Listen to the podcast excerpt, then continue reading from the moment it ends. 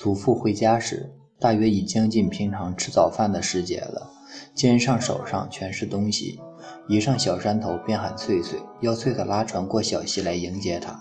翠翠眼看多少人接近了城，正在船上急得莫可奈何。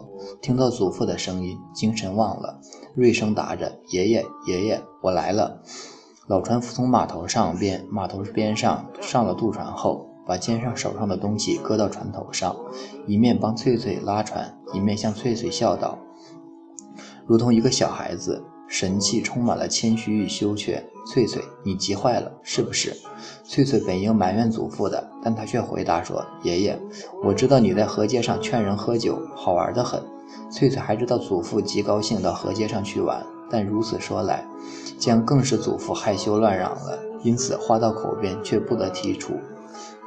翠翠把搁在船头上的东西估一一估计在眼里，不见了酒葫芦。翠翠吃的笑了：“爷爷，你倒大方，请父爷同船上人吃酒，连葫芦也要吃到肚里去了。”祖父忙笑着忙做说明：“哪里哪里，我那葫芦被顺顺大伯扣下了。他见我在河街上请人喝酒，就说：‘喂喂，摆渡的张衡，这不成的，你不开草坊，如何这样子？把你那个放下来。’”请我全喝了吧，他当真那么说。请我全喝了吧，我把两我把那葫芦放下了。但我猜想他是同我闹着玩的。他家里还少烧酒吗？翠翠，你说，爷爷，你以为人家真想喝你的酒，便是同你开玩笑的吗？那是怎么的？你放心，人家一定因为你请客不是地方，所以扣下你的葫芦，不让你请人把酒喝完，等等就会为你送来的。你还不明白？真是，哎。当真是会是这样的。说着，船已拢了岸，翠翠抢先帮祖父搬东西，但结果却只拿了那尾鱼、那个花大链，大链中钱已用光了，却有一包白糖、一包小芝麻饼子。两人刚把新买的东西搬运到家中，对西就有人喊过渡。翠翠祖父要翠翠看着肉菜，免得被野猫拖去，争着下溪去做事。一会儿，便同那个过渡人嚷着到家中来了。原来这人便是送酒葫芦的。只听祖父说：“翠翠，你猜对了，人家当真把酒葫芦送来了。”翠翠来不及向灶边走去，祖父同一个年纪轻轻的、脸黑肩短、肩膀宽的人物便进了屋里了。翠翠同客人接笑着，让祖父把话说下去。客人又望着翠翠笑，翠翠仿佛明白为什么被人望着，有点不好意思起来，走到灶边烧火去了。西边又有人喊过渡，翠翠赶忙跑出门外船上去，把人渡过了溪。恰好又有人过溪，天虽落小雨，过渡人却分外多。一连三次，翠翠在船上一面做事，一面想起祖父的去处。不知怎么的，从城里被人打发来送酒葫芦的，她觉得好像是个熟人，可是眼睛里却像是熟人，却不明白在什么地方见过面。但也正像是不肯把这人想到某方面去，方猜不着这来人的身份。祖父在岩坎上边喊：“翠翠，翠翠，你上来歇歇，陪陪客。”本来无人过渡，便想上岸去烧火，但经祖父一喊，反而不上岸了。来客问祖父进不进城看船，老船夫就说应当看守渡船。两人又谈了些别的话，到后来客方言 言归正传。伯伯，你翠翠像个大人了，长得很好看。撑渡船的笑了，口气同哥哥一样，倒爽快呢。这样想着，却这么说：“二老，这地方配受配受人称赞的只有你，人家都说你好看。八面山的豹子，地基地地西的锦鸡，全是特为颂扬你这个人好处的警句。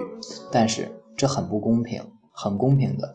我听船上人说，你上次押船。”船到三门下面白鸡关滩出了事，从急浪中你援救过三个人。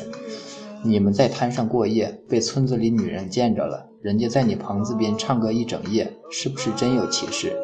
不是女人唱歌一夜，是狼嗷。那地方著著名多狼，只想着机会吃我们。我们烧了一大堆火，吓住了他们，才不被吃掉。老船夫笑了，那更妙，人家说的话还是很对的。狼是只吃姑娘、吃小孩、吃十八岁标志青年，像我这种老骨头，他不要吃的。那二老说：“伯伯，你到这里方见过见过，你到这里见过两万个日头，别人家全说我们这个地方风水好，出大人，不知为什么原因，如今还不出大人。你是不是说风水好应该出大名头的人？我以为这种人不生在我们这种小地方，也不碍事。我们有聪明、正直、勇敢、耐劳的年轻人就够了。像你们父子兄弟，为本地也增光彩，已经很多很多。伯伯，你说的好，我也是这么想。地方不出坏人，出好人。如伯伯那么样子，人虽老了，还硬朗的如同楠木树一样，稳稳当当的活到这块地面，又正经又大方，难得的嘞。我是老骨头了，还说什么日头、雨水、走长路、挑分量沉重的单子、大吃大喝、挨饿受寒，自己分上的都拿过了，不久就会躺到这冰凉土地上喂蛆吃的。这世界上有的是你们小伙子上分上的一切，好好的干，日头不辜负你们，你们也莫辜负日头。伯伯，看你那么勤快，我们年轻人不敢辜负日头。说了一阵，二老想走了。老船夫便站到门口去喊叫翠翠，要他到屋里来烧水煮饭，换掉他自己看船。翠翠不肯上岸，客人却已下船了。翠翠把船拉动时，祖父故意装作埋怨神气说：“翠翠，你不上来，难道要我在家里做媳妇煮饭吗？”翠翠斜睨了客人一眼，见客人正盯着她，便把脸背过去，抿着嘴，很自负地拉着那条横缆。船慢慢拉过对岸了。客人站在船头同翠翠说话：“翠翠吃了饭，同你爷爷去看划船吧。”翠翠不好意思不说话，便说：“爷爷说不去，去了无人守这个船。你呢？爷爷不去，我也不去。你也守船吗？我陪我爷爷。我要一个人来替你们守渡船，好不好？”砰的一下，船头已经撞到岸边土坎上了，船拢岸了。二老二老向岸上一跃，站在斜坡上说：“翠翠，难为你。”我回去就要人来替你们，你们快吃饭，一同到我家里去看船。今天人多哩，热闹哩。翠翠不明白这陌生人的好意，不懂为什么一定要去他家他家中看船，抿着小嘴笑笑，就把船拉回去了。到了家中一边西岸后，只见那个人还正在对西小山上，好像等待什么，不急走开。翠翠回转家中，到灶口边去烧火。